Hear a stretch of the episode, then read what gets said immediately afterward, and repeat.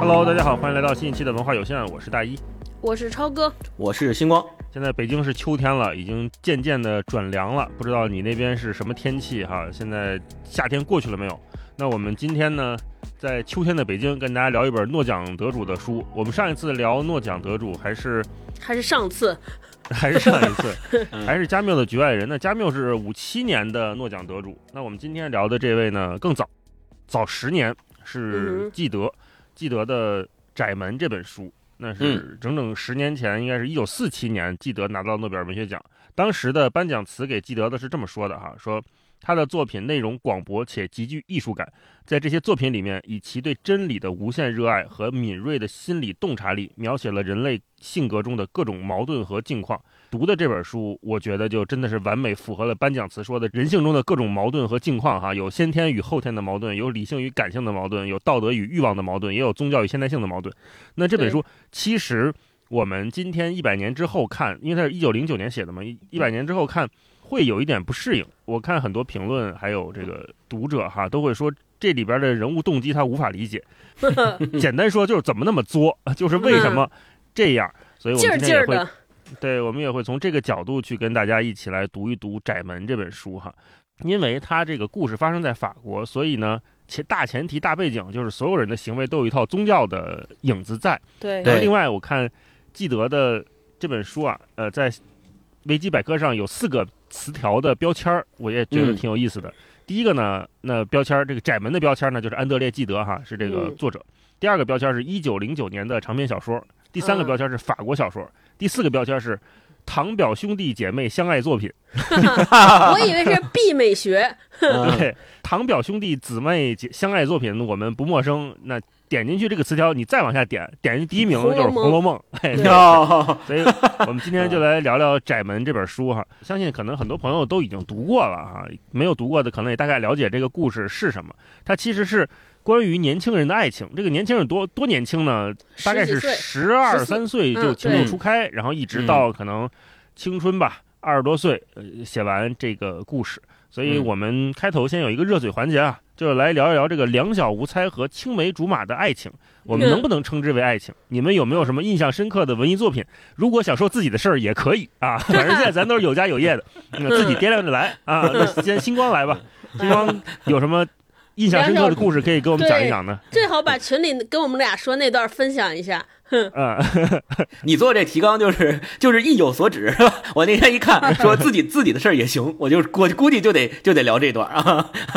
对，是不不必要自己的事儿，咱们自愿啊，自愿，你来吧。啊，其实这样的，就是其实呃，说起这个青梅竹马和两小无猜，怎么说呢？哈，就是我自己的感受是，这个词语如果放在小时候的小男孩和小女孩身上，大部分的时候应该是他们的上一代，也就是父母那一辈人给他们。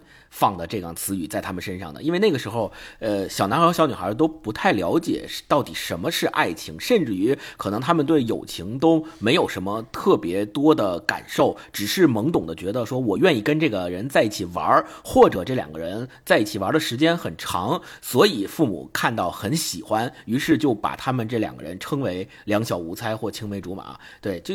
我小时候也有这种经历，就是我爸妈的同事家的孩子跟我的岁数差不多。大概比我大个一岁左右啊，然后是个小女孩。我们两个人就是因为是呃爸妈那边的关系非常近，呃同事在同一个单位上班，然后所以就经常我们两个人在一起玩，在一起玩呢，很多人也都看到了，说哎这个小男孩和这个小女孩在一块玩，所以在大人的那个世界观和在大人的感官体验当中，就觉得说一个小男孩和一个小女孩关系这么好，两个人这么喜欢在一块玩，长时间的在一块，一看到他就能看到他，那就把这两个人称为。青梅竹马，称为两小无猜的这种关系，但实际上对于这两个小孩来说，他们心里边是没有像大人一样的那种概念的，就只是觉得说我跟他。呃，在一起玩，在一起挺开心的，对，挺开心的。我喜欢跟他在一起玩，仅此而已，没有像大，但只是说大人给他赋予了很多，呃，在大人的概念里面才有的这种观念。所以咱们现在叫两小无猜和青梅竹马，这个也迁移到咱们今天读的这个窄门也是一样的。就很多时候我们会发现，十几岁或者说更早之前的那种。呃男女之间的懵懂的，你现在可能称不上是所谓的爱情，你有懵懂的关系或懵懂的感情这种东西，很多人他是认识的没有那么完整和清楚的，他并不能确认我跟他到底是不是处于爱情当中，我只是可能愿意跟他在一起读书，愿意跟他在一起一起做一些事情，仅此而已。所以，所以这个就是我结合我自己的体验，因为现在那个小时候，我爸妈他们把我们两个称为青梅竹马的那个姑娘，人家后来就等到我们上了小学，不在同一个小学上学了，这就自然而然的就分开了。后来就很多很多年都没有过联系啊。我最近一次听到他的消息，还是从我妈嘴里听说到的呢，说那谁谁谁呃都已经结婚了，生孩子了，孩子都俩了。对，就是点你呢。往往会在这种偶尔的爸妈的这种叙述当中，又想起来说，哦，好像在特别特别早以前，小的时候，我跟他在众人面前是以青梅竹马的形象出现的。对，是，嗯嗯嗯，是。超哥呢？哎，你刚才说的这个文艺作品，你没说呀？一会儿你再想想啊，一会儿回来再问你啊。超哥呢？超哥有没有这个青梅竹马的两小无猜的文艺作品和印象深刻的故事？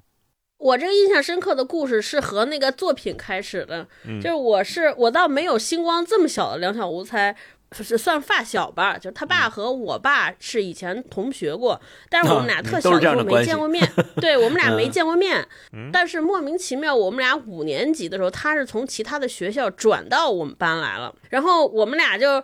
还是班里少有的那种，我们俩住的地方离学校比较远的，而且家俩人家住的还特别近，所以就一块儿骑自行车上下学。上下学的路上就论论论论论，突然发现，哎，我我们俩父亲认识。然后我回去问我爸，我说，哎，那谁谁转我们班里来了？我爸说，对对对，我才知我我也我也知道了。然后我们俩就老在一块儿。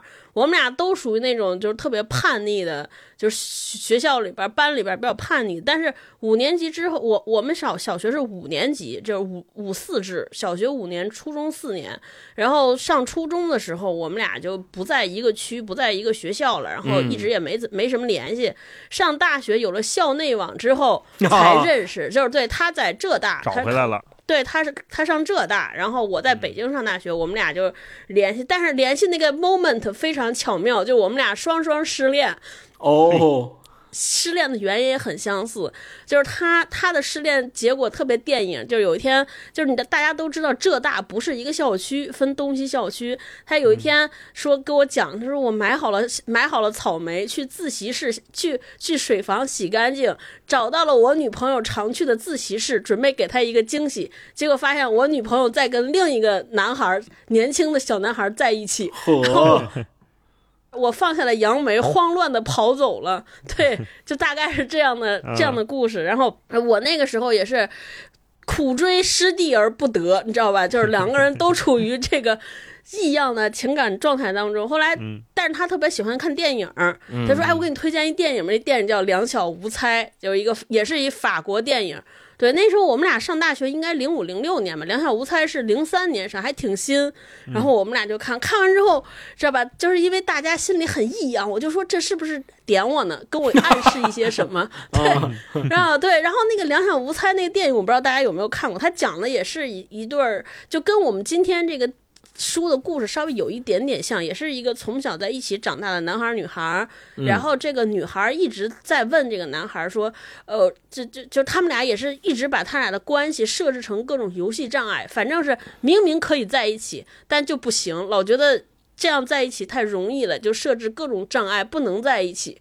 呃，甚至中间还有人结了婚，生了孩子，反正是兜兜转转，最后在一起，呃，也没在一起吧？结局我有点不清楚了。反正兜兜转转，两个人都是成成家立业了，甚至都有孩子，拖家带口的站站在一起，面对后来就是面对初心吧。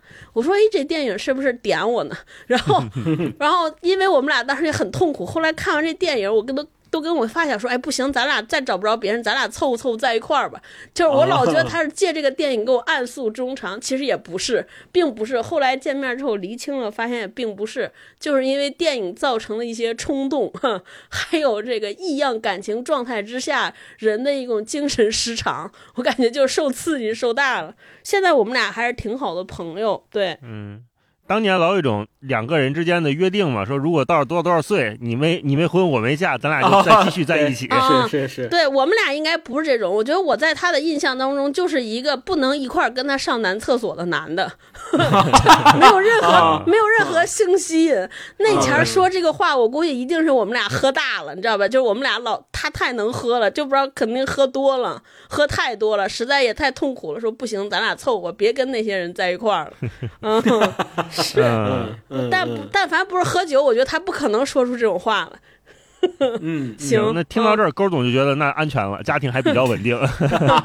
嗯，啊对对，哎，超哥就让我有一个启发。其实咱们所说的两小无猜或青梅竹马，它有一个共同的基础，可对，他有一个在未来有可能会走进一段正常的爱情或所谓的婚姻关系的一个共同基础，在于这两个人在很小的时候就认识了。那他们的认识大部分可能都是基于父辈。那一辈人的认识，或者是两个家庭之间早就有关系，早就认识。比如咱们今天看窄门，对吧？俩本人就是亲戚，表姐弟啊，对吧？然后还有我们，你看超哥说的是，呃，爸爸的同学，那我这边也是爸爸妈妈的同事，那都是这种关系。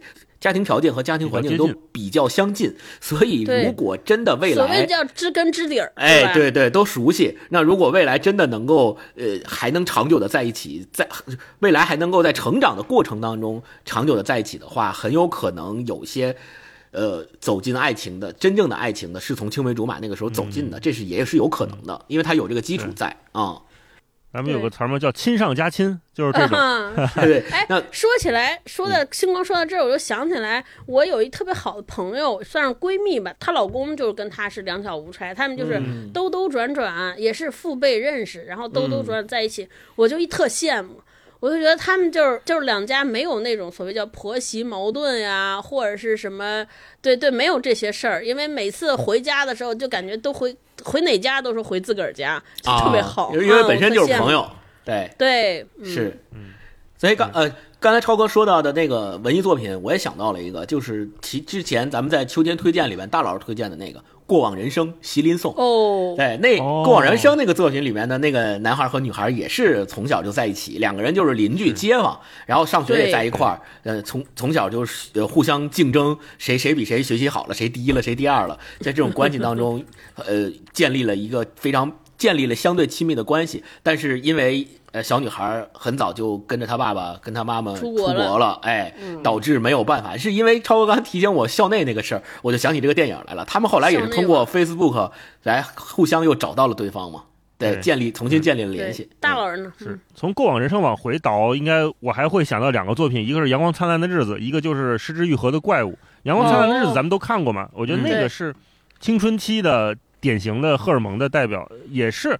我们很难界定，你说马小军和米莱之间的感情算不算爱情，也是有点姐弟的感觉嘛？对我觉得那个是有点接近我们今天看《窄门》里面这个年轻人的青春的状态，十几岁，两个人其实都对彼此有好奇，但是并不知道未来会怎么样，也不知道我应该怎么处理这个感情，我也不知道怎么面对面前这个人。呃，很多那时候男孩子。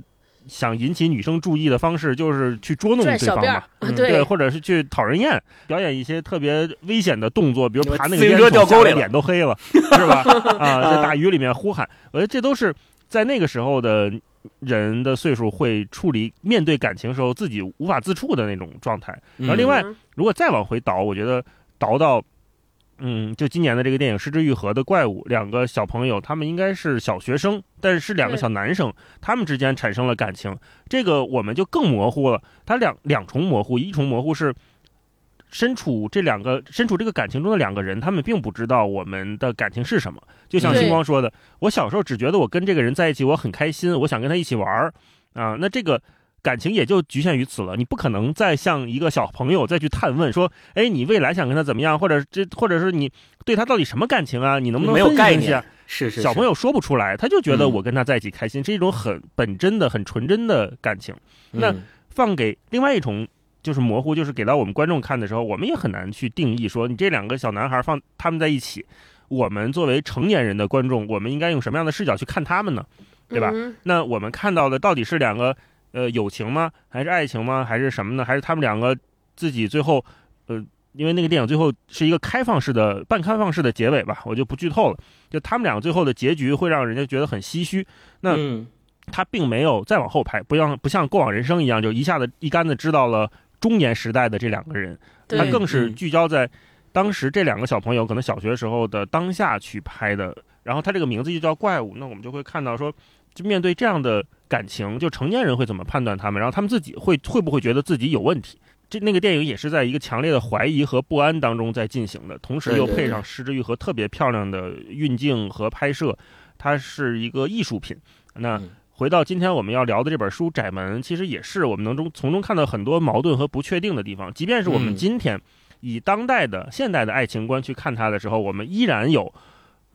我们能理解，但是不能接受，或者能接受但不能理解的诸多的矛盾。我们接下来就往下聊一聊。先请超哥给我们介绍介绍《窄门》讲了个什么样的故事哈。这个电影用用现代的网络语言就是经典 B 美学。你们俩知道什么是 B 美学吗？不知道，是 B E 的吗？对，B B 美学就是 bad ending。叫叫叫毕美学，对，经典毕美学，可能是如果说中国这个毕美学的高峰是《红楼梦》，我觉得这个可能是影响欧洲。特别深远的一个一一部毕美学的故事，这故事的主人公就前面大老师讲是姐弟俩，这个那个故事作者写他的时候应该是十九世纪，就是一八九几年到一九零几年，就这个时间段来来开始构思，然后写的，所以故事的背景大概也是发生在这个时候，因此大家可以摆脱现在的视角，说啊他们是不是这个。没出五福啊，是不是这个 这个关系之间有近亲啊？大家可以跳出这。哎，我我因为看这个故事还专门查了一下，就近亲禁止结婚这个法律，在我们大陆是一九八零年才开始实施的。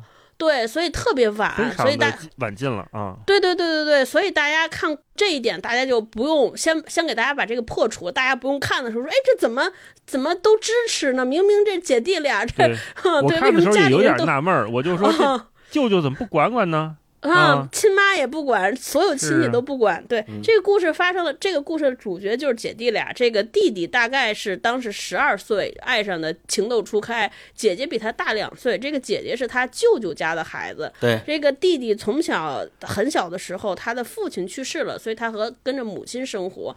他们这一家人应该是属于欧洲的上流社会吧，就是有庄园，然后有佃户，就欧洲的地主，大家理解成。所以家里家庭比较优渥，他们每。一个夏天的时候，都会他妈带着他去舅舅家度假。对，然后在这个度假的过程中，他就和舅舅的，呃，他和舅对舅舅家有三个孩子，大姐是比较贤淑端庄，大家可以带入这个《傲慢与偏见》那三个姐弟，就是三个妹妹，就是大 老大，老大就是属于这种大姐阿丽莎，就阿丽莎，阿丽莎，她就。性格比较内向，呃，然后比较沉稳，呃，他呢是比这个男主角大两岁，然后还有一个呃老二呢是也是一个女孩，叫朱丽叶，朱丽叶就几乎和这个男主角同同岁，嗯，小他一岁。这小他一岁，就基本上算是同龄人。那这个老二呢，就比较活泼，比较阳光，比较直来直去。然后同时他们还有一个小弟弟叫罗贝尔，那就是更小了。这四个人经常在暑假里边一起玩玩。然后有一天突然间，这个老二就后，这这个男主角就后反劲儿，就哇，我的表姐好漂亮呀！就突然间情窦初开，对对对，后反劲儿就是在一个瞬间，他觉得哦，我好像爱上了我表姐了。嗯。好像会有这种瞬间，因为就是他们之前一直在一起玩，然后突然有一年去他舅舅家做客的时候，发现哇，我表姐好漂亮。对对对，就小男孩特别中二的那个镜头。对，就突然间莫名其妙，他就觉得哇，然后我就，而且就是。爱的深深的不能够，就是不能自已了。然后就和表姐开始了这个书信往来。他表姐也很喜欢这个弟弟，可是他表姐与此同时还是一个非常虔诚的信徒。这个是我们接下来会深入讨论的部分。反正由于各种原因嘛，他表姐就一直的对弟弟的爱情，这个怎么说？呃，就是一直在欲拒拒绝，欲若即若离。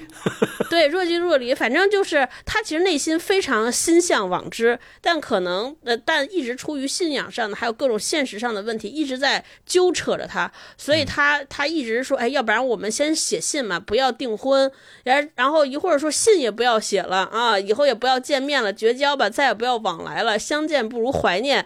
总之，就让这个男主角非常非常痛苦 啊。对，呃，最最后呢，就就最后这就是毕美学嘛，他们俩肯定也没在一起，就就大概就是这样一个故事。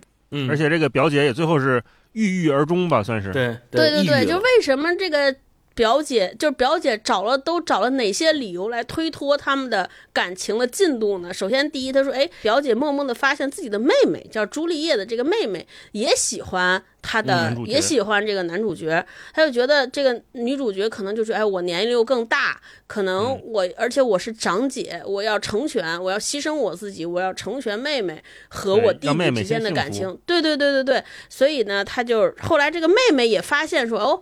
就因为妹妹从小就听了这个男主给她讲我有多爱她姐姐，这妹妹就很懂事儿，说我肯定妹妹其实是个僚机，对，僚机可还行。对，妹妹就是属于有点像咱们小时候谈恋爱，就是我不知道上学时候就是那个帮你传纸条的闺蜜。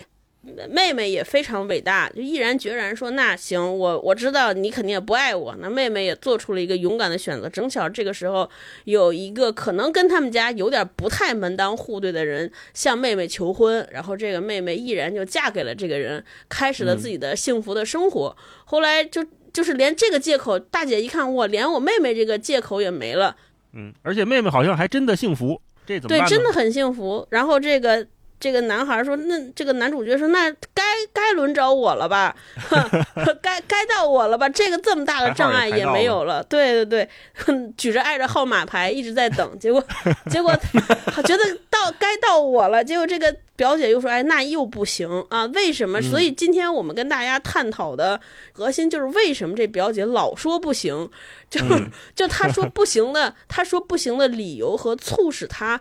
促使他萌生不行的这个想法，其实正是这这部作品特别伟大的地方，对，也正是他成为经典的地方啊！这就是先跟大家说这么多，嗯，嗯就关于这个故事，是我其实特别想问你俩，就是你们觉得这本书如果是 按照一个正常的阅读习惯年龄来看的话，你们觉得应该是给什么样的孩子看？就是 我有时候会觉得，因为它里面写的是十二三岁的孩子，如果我初中的时候看这本书的时候，我真的有可能被里面的爱情所打动，或者让我去效仿他，我就觉得哦，原来纯真那种高贵的无瑕的爱情应该是这样的，啊。应该是抛却了所有的肉身的欲望，然后我就是两个人憋着劲儿的为对方好，然后这种好呢哦，又指向了一个极高的道德层面，就是对对对，呃，咱俩都读谁谁谁的诗，咱俩都读莎士比亚，咱俩一块儿谈文学。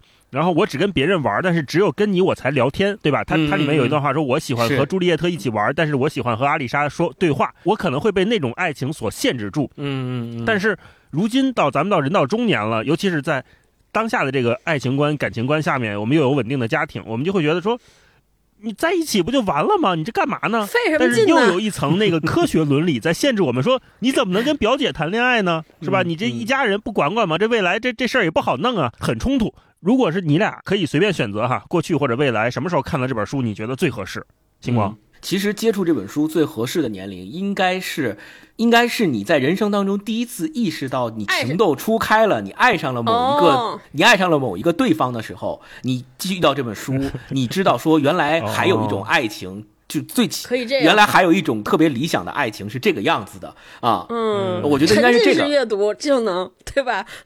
嗯，那按理说应该挺早的，那呃起码你就八九岁或者怎么着，你就有这种体验了呀。那嚯，因为挺早啊，大老师上道 暴露我了，就说，当你 对一个人产生好感嘛，就是我觉得嗯跟他一起玩特开心，你这个，这事儿那怎么说呢？你怎么界定？不是跟他一起玩特开心，是过了那段，就是在像书里面写到的，杰罗姆第一次对他的表姐说：“我表姐真好看。”发觉自己好像爱上她了，那个时候哦再接触这本书。初中的时候，十二三四岁的那对会儿。是因为太早了，你哦真的读不懂，你不知道这里头他写的东西到底是一个什么概念。什么是爱情？不明白。你只有到你真正对一个人有了这份感情的时候，你才会知道说，哦，原来有一种东西是这个样子的。但是随着你年龄的增长，你会发现还有别的样子和别的理解。我觉得这是一个不断人在人生当中充实对爱情这个事物和概念的认识的过程啊。嗯，超哥呢？你觉得什么时候读着合适？我觉得就是有暗恋的时候读的。特别合适，这不分年龄，不中年也有 crush 吗？就是那个，就尤其就是就是那种，就就现在老老讲那豆瓣上不是有组吗？crush 就是我突然间突然间喜欢上了一个人，但是由于各种原因，我又不能和他在一起。我觉得在这种就是包括婚姻的限制也是一种嘛，对吧？嗯，我觉得就是带着这个感觉读这个还挺上头的，应该啊，我猜。哦，就是默默的对他好就完了。我觉得他可以带入双重的身份，因为你暗恋一个人，所以你就会和这个男主角产生共情，就是这种疯狂给自己写、给对方写信，表明心迹，说啊你怎么不行呢？就我这么爱你，怎么不给我一点回应呢？就是这种。当你爱而不得，或者说知道我们的感情不可能有任何 好的结局的时候，不可能产生结果的时候，我觉得带入女主角的心境，应该也也很有同感。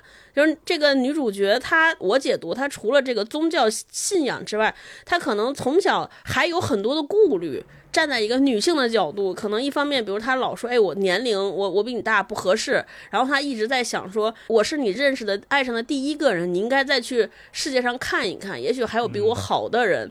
所以她其实。就是爱情当中也有很多的不自信，也有很多对爱情的担忧。这个爱情，他的不自信和担忧背后，我觉得更深的是他对于那种完美爱情的一个憧憬。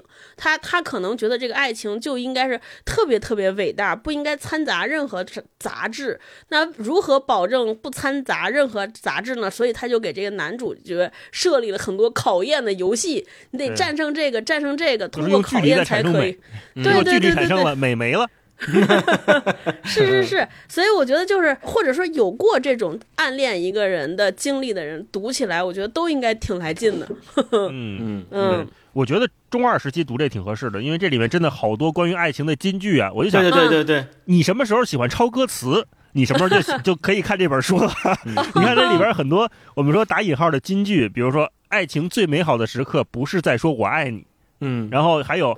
在我的生命里，除了爱情，找不到别的意义。这都是歌词吧？我觉得写情书的时候能用得上。哎呀，不知道现在是不是还有没有写情书这个环节了？哎呀，想想也挺遗憾的。对，写情书的时候完全可以用。还有，我常常感到爱情是我身上最美好的东西，我的一切美德都由此而来，是爱情使我超过我自己。等等等等吧。一会儿我们想想，这都是咱们当年 QQ 秀、QQ 空间里边 QQ 签名。对对对对对，对就可以用这些词儿。是对，刚才超哥说了一个，就是阿丽莎这个女主角，她在谈恋爱的时候经历过了各种限制啊，有过去可能来自于生命经验的，有关于宗教的，那个时代对人的禁锢的。那么，那个时代到底是什么样的？这跟基德的写作背景有相当大的关系。就是阿丽莎持有的完全不是我们现代的爱情观和感情观。你看，她因为比男主角大两岁，所以他会觉得我比你大太多了，你不要找一个比你大如此多的女人，对吧？那我们现在看就会觉得啊，好奇怪，这。这年龄不是事儿啊，对吧？而且才只差两岁，对吧？是，今天我女朋友六十大寿，我得赶紧把车开回去了。现在就这样了，对吧？要不然她该发现了。我们看的时候就会有很多说，哎，当时那个时代到底是什么样的？那个宗教，那个所谓的清教徒伦理下的法国社会也好，或者是西方社会也好，到底是一个什么样的生活状态？每个人的精神，他到底依附于什么？这就需要我们聊到记得他是一个什么样生长背景下的人，而且他的生命经验、他的感情经验也深深的影响了他的真实的写作，甚至这本书是的跟他的生命经验非常密切的联系。那接下来我们让星光。给我们大概介绍介绍纪德和他的作品啊。好，呃，安德烈·纪德，一八六九年出生，一九五一年去世，呃，享年是八十二岁，是一名非常有名的法国作家。一九四七年的时候拿到了诺贝尔文学奖。他在一八六九年的时候出生在巴黎。我们知道他出生的那个时代啊，时代背景，那超哥前面也说了。大概是一个什么样子？大家应该自己心里面都呃有一个标杆。那他的一生当中写过，除了小说之外，也写过剧本、论文，也写过散文，还有日记。他的作品被认为是连接了古典和现代文学，承上启下。承上呢是传承了巴尔扎克、雨果、呃福楼拜和波德莱尔这些作家，启下是他影响过萨特和加缪。咱们前面说过的，比他后十年拿到诺贝尔文学奖的加缪，也是受他的深深的影响。对。所谓的存在主义都是从这一支儿来的。对，纪德被称为叫大师们的大师，说他在一战，他的一生呢，大家可以看到经历过一战，同时也完整的经历过二战，两次世界大战他都经历过。在一战之前，他的那本《人间食粮》是被整个的欧洲青年奉为圣经一样的作品。然后评有很多评论家把两次世界大战之间的法国文学就称为叫纪德时代。啊，就是大家可以从这个称呼上就能够理解他对法国文学或者对于当时的欧洲文学的非常巨大的影响力。然后，并且还有人把二十世纪的前半叶，也就是咱们说一九零一年到一九五零年这五十年间的半个世纪，称为纪德的半个世纪。就是可见他的影响力嘛，所以四七年他拿到诺贝尔文学奖也是应该说是名至实归的啊。他的代表作品除了咱们今天读的这本《窄门》之外，还有包括《贝德者》《田园交响曲》《伪币制造者》，还有刚才说到的《人间食粮》，就是都是他的代表作品。是啊，那纪德的呃，咱们说他特别擅长的一种呃写作就是虚构和自传的书写。其实今天咱们读的这本《窄门》，很多的情节都被认为其实就是来自于他自己的生活。他也记得也跟表姐结婚，没错没错。哎，而且他的这些书写里面，大家都能够非常明显的看到一个特别典型的呃风格，就是里边有大量的冲突。但是在这种冲突之中，他又一直在寻求的，就是所谓的那种和谐。他想找到的也是那种和谐。咱们今天读这个《窄门》也是，他其实探讨的就是在呃，虽然我们觉得那个女主角好像呃，在用现代的爱情观点来，不知道她到底在想什么。但其实记得写这样一个人物，就是想要去探讨说，我们爱情这种东西到底是什么？到底这个世界上存不存在一种东西叫永恒的爱？我们怎么样去达到这个永恒的爱？我们能不能达到这样的一种？境界和状态，其实记得他在他的很多作品当中探讨的都是这样的一个概念。你们觉得最后这本这个书里面的人，他们得到永恒的爱了吗？我如果用现代感情的观点来看，我个人的观点是没有啊啊！哎，我觉得得到了。对，这个就是对永恒的爱的理解不一样。怎么个得到？你觉得阿丽莎是得到了永恒的爱，还是对对对，我觉得，我觉得对于他们两个人都都有。就是我们怎么看永恒的爱？我觉得这就是这个作品要探讨。有些说我是得到了这个人，我和我爱的人永远在一起，相生相死。我觉得这是一种。但另外一种，我觉得这里边说的，可能我得我认为的爱情就是观念里边的爱情。不是咱们老说一句话吗？我是爱上爱情。我是爱上爱情，就爱情它可能有一个完美的范式，就是我们要体验所有爱情里边的痛、欢愉，就所有的这些都经历过。你看到现在这个男主角，他就是女主角，她得偿所愿的把自己刻在了男男主一生的记忆里边。我想，就甚至写了一本书。对，这男主可能死去了之后，就叫日子。这男的死去了之后，他到生命最后一天还记得这女的。我觉得这女的在得偿所愿。这男生也这个，如果按照这个纯粹观念里边爱情，我认为男主也得到了。他一生中都在回味那个爱情。我相信他最后找的对象也好，或者是他在经历爱情的一个瞬间也好，他都很难不和自己曾经爱过那个表姐，很难不把上一段爱情作为一个衡量此刻的标准。对。对对对对对，我觉得可能对于什么是好的、纯粹的爱情的一个概念，从这个范畴来讲，我觉得他们俩算是得到了。嗯。嗯嗯，你俩我都能理解，就是一个是指向了永恒的爱，就是这个爱情它不一定最终带来的是美好或者是在一起的结果。有的时候我们会觉得爱情指向的说永，我得到了永恒的爱情，肯定是我俩永远在一起呗。这应该是我们当代非常直给的爱情观。但是在《记得》这本书里面，好像它指向的是另外一种状态，是不是可以这么理解？对对，咱们就说，可能在这些觉得自己达到了永恒之爱的这些人的眼里面，就是那个对方，他就不再是一个物质实体上的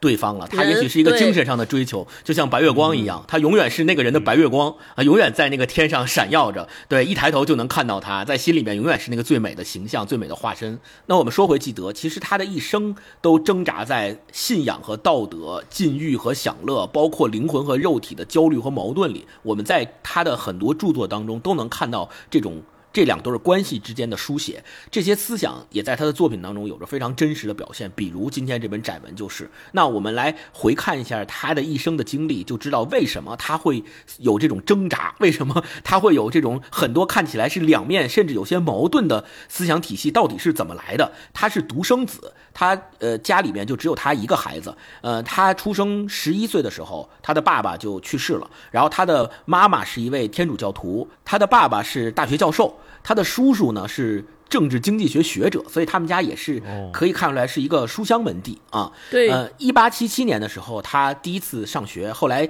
呃，几个月以后就因为不良习惯被学校开除了。记得这个人应该看出来就特别叛逆，非常叛逆，对。他从小就从他的爸爸和妈妈那儿接受了两种看似很矛盾的教育，就是他的妈妈认为，作为一个孩子，你就应当顺从，不需要明白为什么，你就去做就行了。但是他的爸爸倾向于说，你无论做什么事儿，你都得跟我解释清楚你的动机，你为什么要做这个事儿。所以他从小从他妈妈和他爸爸那边得到了就是两种很矛盾的行行为准则，而且。是宗教信仰好像也不一样，对吧？他妈就是那种非常传统的天主教，他爸是信仰法国新教，所以整个人就是在这种非常非常矛盾的非常矛盾的对对对宗教环境和生活环境当中成长的。然后，一八八二年的时候，他去他的舅舅家。就对他的表姐马德莱娜萌生了爱意。你看，这个就跟咱们这窄门的小说里面的情节发生了非常强烈的关联，也是舅舅，也是表姐啊。然后，一八九零年的时候，他这位舅舅去世了，他就回到那个舅舅家陪这个表姐去守灵。所以可见，就是其实他从呃第一次跟表姐接触、认识表姐之后，就应该也是像小说里面描述的那样，不断的去到舅舅家跟这个表姐在一起，然后还陪他度过，还陪这个表姐度过他人生当中。非常重要的很多时刻，包括这个舅舅去世什么的。对，一八九一年的时候，他就向他，他就正式向这个表姐求婚，但是遭到了拒绝。哦，那跟小说里一样了。紧接着，一八九三年的时候，他开始去世界各地游历。呃，你我们如果纵观他的一生，就会发现他很多时候都是在跟自己的朋友，然后跟很多包括画家、作家一起在外面呃旅行。咱们现在叫旅行，就到各地去游览，然后同时写东西。他在一八九三年的时候，呃，出国到突尼斯和阿尔及利亚的这次旅行当中，开始发生了一些变化。是什么变化呢？就他发现和意识到自己有这个。呃，同性恋的倾向，到一八九五年的时候，我们刚才说到了，他第一次跟他表姐求婚，不就是遭到了拒绝吗？后来一八九五年的时候，他的母亲去世了，同年的六月份，他跟这个表姐订婚了，订，但是即使订婚以后，在九五年的十月份，他们两个人正式结为夫妻，但一直终其一生，这两个人都是名义上的夫妻。所谓名义上的夫妻，就是可能不在一起住。然后，呃，只是，呃，有这法对法律上两个人是夫妻，但是各过各的啊，叫名名义夫妻，一生记得的一生都是这样度过的。后来就这样过了很多年，到在一九一六年的时候，他跟他只有十五岁的侄子。发生了这个同性恋的关系，就是他们两个人就开始呃在一起了，在一起生活是在一起生活。他的旅行啊，出去写作呀等等的，都会带着他的这个侄子。然后在一九一九年的时候，他出版了《田园交响曲》，于是大家也把这个他的三本小说叫《贝德者》《窄门》和《田园交响曲》认为是三部曲，咱们叫记得的三部曲。呃，一九二零年的时候呢，他呃在整个的咱们说呃二十世纪二十年代，他启发了一批作家，包括加缪。包括萨特都是在受他的作品启发下成长起来的作家，包括他在他的作品《田园牧人》当中，他也公开的为同性恋辩护。那个时候你要知道，呃，发那个时候公开发表这种言论，二十世纪初，对，是要遭受社会的非难的。那个时候他也遭受到了广泛的非难，很多作家都因此跟他割席啊，因为他自己也确实是。对他自己也确实是有这个身份嘛，呃，所以他在他的作品当中也自然而然的会为这个身份去辩护。后来他不是有私生子嘛？有私生子，三八年的时候，他那个表姐就是他的原配夫人，法律意义上的名义的夫人去世了。去世之后，他正式承认那个私生女为自己的女儿。之前因因为他。跟他的表姐还都是名义上的夫妻嘛，他也一直没有承认，就是他有私生女这件事儿。后来去世之后，他才承认这件事儿。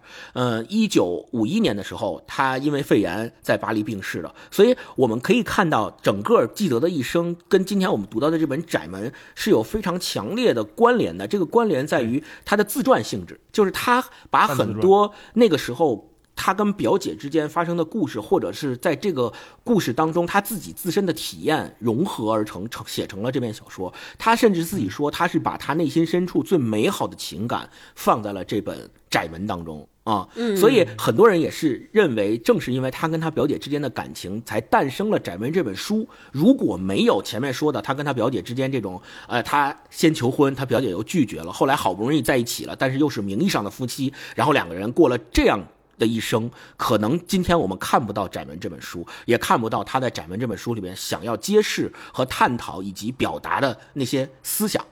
所以听了纪德的一生之后，我们可以有一个。读《窄门》这本书的观点和视角，就是我们认为《窄门》里面那个女主角阿丽莎的痛苦，其实就是记得自己的痛苦；阿丽莎的纠结，就是记得自己的纠结；而男主角杰罗姆的困惑，也就是他自己的困惑。很多时候，我们说他第一次跟他表姐求婚，被他的表姐拒绝了，那为什么拒绝我？我哪里？够不上你的爱情，对吧？那为什么后来你又答应我跟我订婚？但是我们只能成为名义上的夫妻。在这两者之间的关系的改变和纠缠当中，他一定身上有很多《窄门》这本书里面女主角的痛苦，也有很多男主角的困惑，都纠缠在这里。他都通过今天我们读的这本书写出来了。对，嗯，刚才星光介绍了一下纪德的生平，哈，影响了各种大师。其实他对中国作家也有，对我们中文作家也有很强的影响力。比如说木心。啊，木心就说，记得的那本《地粮》啊，就是《人间食粮》这本书，他几乎读了一辈子。木心曾经有一段话说：“我曾经模仿塞尚十年，和记得交往二十年，信服尼采三十年，爱托斯妥耶夫斯基四十多年，凭这点死心塌地，我才慢慢建立了自己。诸多大师放在一起，我们才能看出来，记得他的历史地位和对整个文学、对整个历史的影响是很大的。”对。嗯，刚才综上所述吧，就是星光说完记得的整个矛盾的一生之后，我觉得我们可以看到他身上最显著的两个斗争的元素，或者说在窄门里面最大的斗争的元素，就是一个是记得经历过的基督教育，另一个就是记得也同时经历的现代科学的教育。这两种冲突和矛盾在那个时代的欧洲和西方是。对很多知识分子都产生了巨大的影响和撕裂，就是当时他们的父辈们是经历过那么一个清教徒般神圣的禁欲的基督禁欲的这么一个过程，但是到了十九世纪初，欧洲的现代化生产力是大爆发的，整个机械化是磅礴的在往前发展。那在这个情况下，所有的人都产生了新一轮的自我认同上的危机，这个危机是一以贯之下来的。那也许在《窄门》这本书里面，记得只是通过。爱情这件事情，讨论什么是永恒的爱这件事情，来展示人的摇摆和不确定。其他大师可能是通过别的，所以我们今天读这本书，某种程度上也在呼应，就是每一个在时代交错下的人，在经历矛盾的时候，我们也许都能从中看到自己的犹疑和不确定，或者多一点理解别人的空间啊。这是《窄门》这本书啊。那接下来我们就直接进入片段分享环节吧，看看有哪些部分我们印象深刻的。如果是写情书，会把哪一段抄在上面？是，我我先分享一段，就是这个阿丽莎和父亲的对话。就有一天，男主男主喜欢表姐，但是一直没有得到表姐的明确的答复，所以他内心小鹿乱撞，说这个人到底爱我还是不爱我呢？到底对我是个什么态度呢？在这个。背景之下，有一天他去这个后花园里溜达，突然听到了，无意中听到这个阿丽莎和自己父亲，也就是和这个男主舅舅的一段对话，我给大家分享一下。嗯，这个对话非常有助于我们理解，就阿丽莎心中的那种爱情到底是什么样子啊！我给大家念一下，他说：“那个杰罗姆人挺聪明，对不对？”问他爸：“你认为他能成为一个出色的人吗？”这回舅父提高了嗓门。可是，孩子，我要首先弄清楚你是怎么理解“出色”这个词的。有人可能非常出色，表面上却看不出来，至少在世人看来并不出色，在上帝眼里却非常出色。阿丽莎说道：“我也正是这么理解的。再说，现在能说得准吗？他还太年轻。对，当然了，他将来会有出息，但是要有成就，光凭这一点还不够，还需要什么呢？”哦，孩子，你叫我怎么说呢？还需要自信、支持、爱情、支持。您你指什么？阿丽莎接口问道。感情和尊重，我这辈子就缺少这些。舅父伤心的回答。接着，他们说话的声音终于消失了。对嗯，刚才我讲故事的时候，就是忽略了一个背景。背景也对于阿丽莎的这个感情的价值观有很大的影响，就是她自己的母亲是呃，这跟别人私奔了，所以我觉得嗯这对阿丽莎的性格上，对于到底什么是爱情这件事情，也落下一个很深的烙印。她可能就觉得说，因为母亲的事情，她可能就觉得说，呃我追求自己的欲望，我和想爱的人在一起这件事，是不是在道德上是不好的？因为我在只做自己想做的，母亲的老路，对对对，毫不顾及其他人的感受，对其他人会带来伤害。是，你想他当时才十几岁嘛，我相信他是有这个犹疑的。同时，嗯这个里边他爸说，爱情就是我要获得支持和尊重，所以我觉得整个阿丽莎在爱。爱情拉扯的过程中，他也会把尊重这件事看得非常重要。他可能内心中也在想说：“哎，我如果这么轻易的就接受了一个人对我的爱，那是不是就没有尊重在？或者说我对于我爱的人的尊重是用什么方式来表现的？是不是也是说我们要经过考验？我们的爱情要经过波折，而不是哦，我爱你一表白，我答应了就在一起了。他可能觉得这种爱情也是靠不住的，对。对对对，不厚重的。对我觉得这嗯段话非常好的，让让我们给我给了我们一个线索啊，往去看、去看嗯阿丽莎的这个爱情观吧。我分享这段，嗯，阿丽莎她应该是整部小说最重要的这个人，如果对是因为是她的所有的决定在决定着男主角的一切嘛，是是是我，们也会通过阿丽莎身边的这些人，她的父母、她的她的妹妹和弟弟，嗯能看到是什么在塑造着她。你看最早的。舅妈的那那场戏，其实我是有点不理解。就他说，嗯我得赶紧把我舅妈这事儿说完，然后我好说我后面的正事儿，对吧？对对对，这个叙事者一直在这么说。那我就在想，舅妈这段事儿如果不重要，你就别说了呗。但是，对，但是我后来看我才明白，就是舅妈她很重要她的母亲非常非常重要。没错她，相当于是一个，我们说就自由主义的典型，就是完全自由状态的一个人，是他没有被传统的宗教所束缚，甚至不被传统的道德所束缚。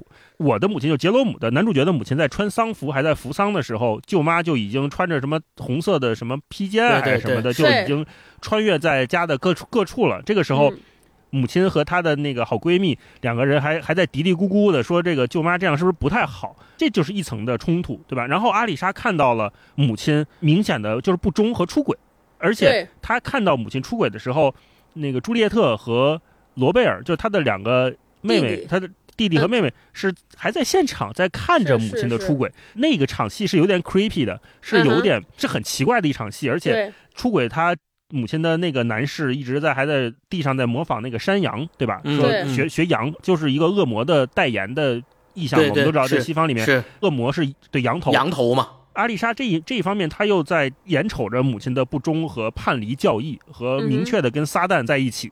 那个时候，看到母亲在出轨的时候，阿丽莎在楼上虔诚的跪着，是吧对？她是一个对宗教有明确笃信的人，然后她的这一种矛盾，就直接投射了阿丽莎未来如何面对自己感情的事情，嗯，没错，是的，是的，只能去牺牲、去奉献。她为了让朱丽叶特。能先获得，让自己的妹妹先获得爱情，她就说：“那杰罗姆，你去跟他好吧，不要跟我好了。”嗯，然后最后，阿丽莎离家出走，其实也呼应了她母亲舅妈当时的私奔，就他只能离开这个地方，他无法再待下去，就是因为他无法跟自己的过去继续的自洽下去。他，他嗯我必须得断裂，我必须完全切割掉，我才能完成我自己的这一层自我的救赎。嗯他的舅妈身上发生的这些事，其实是非常严重的塑造了阿丽莎对爱情这个概念本身的理解的啊。就他他觉得他不能成为他妈妈那样的人，对对对他不能走他妈妈的老路，于是他转而寻找到的一个救赎的道路，就是像大老师刚才说的，他转而寻找到信仰上面的东西，转而寻找到宗教上面的东西。他要因此而，他因为看到了他妈妈，于是他不想步他妈妈的后尘，走他妈妈的老路，所以他想说，我要把我的爱情变成是一个非常非常神圣的东西，我要把它另一个极端，对，我要把它供起来，我要牺牲我自己来成全别人，甚至于他想到了这个啊，嗯嗯嗯嗯，是的，是的，甚至我觉得从宗教意味上讲，我不知道阿丽莎是不是也有为母亲赎罪的这么一层动机在，对他觉得。我作为他的女儿，我要做一些特别大大的牺牲，就要做一些特别重大的事情，才能洗脱母亲的罪名。我觉得他他很多事儿就是这样，他觉得越痛苦，可能那个救赎就来的越彻底。嗯，这是我的理解。对，嗯嗯。好，嗯接下来再来，呃，星光来一段吧。好，我来一段，就是，嗯，咱们说他们两个人在交往的过程当中，呃，也见过几次面，但是呢，大部分时间是以通信的方式来沟通两个人之间的，呃，来沟通的。那这个时候我们会发现，写的可太到位了，有没有？在见面和写信这两者之间，他们好像渐渐的更希望通过写信的方式来表明自己的心迹，反而见面好像。会觉得对方不如自己所想象的那么美好，那个时候，你就会发现说，好像我们还是要不然还是写信吧，还是像超哥说的，相见不如怀念吧，我们还是用笔谈的方式来交流我们对双方的留恋也好，爱恋也好。这个时候，呃，他们两个人有一次见面，见面完了，然后又又又感觉到了。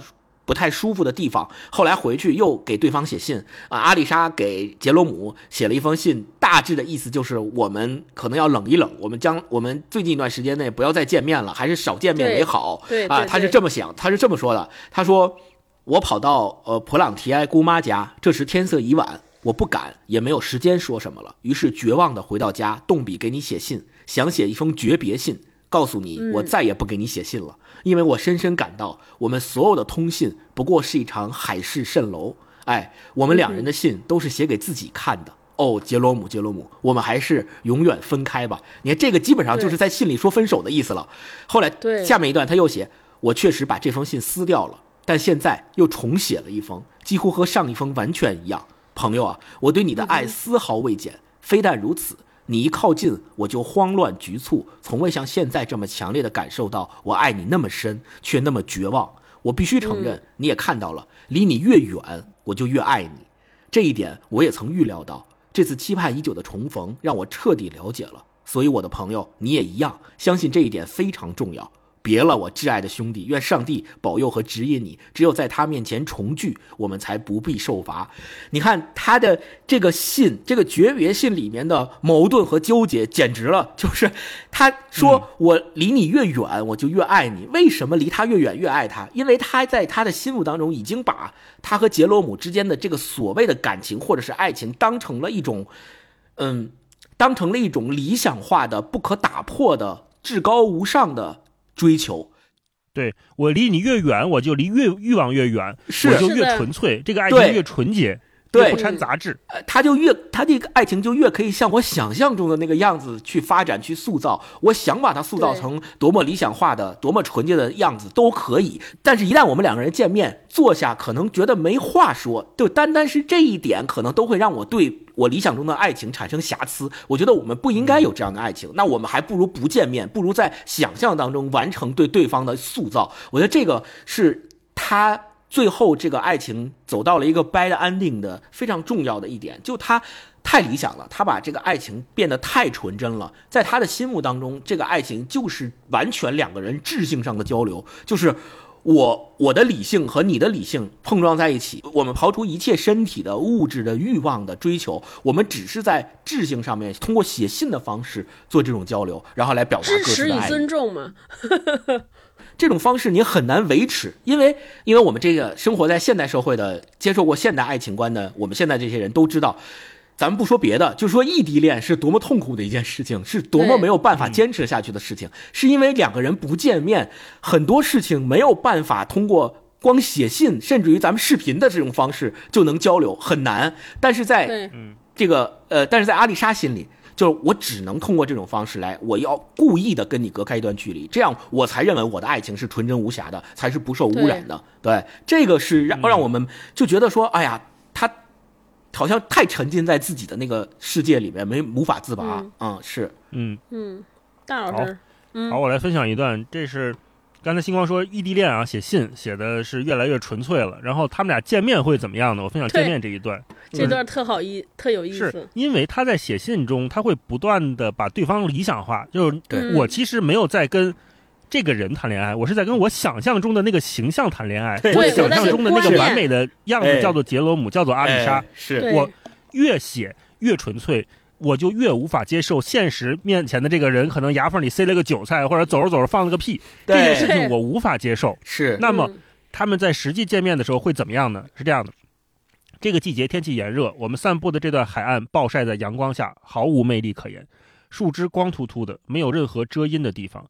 姨妈的车停在前面，我们担心她等久了，急着赶路。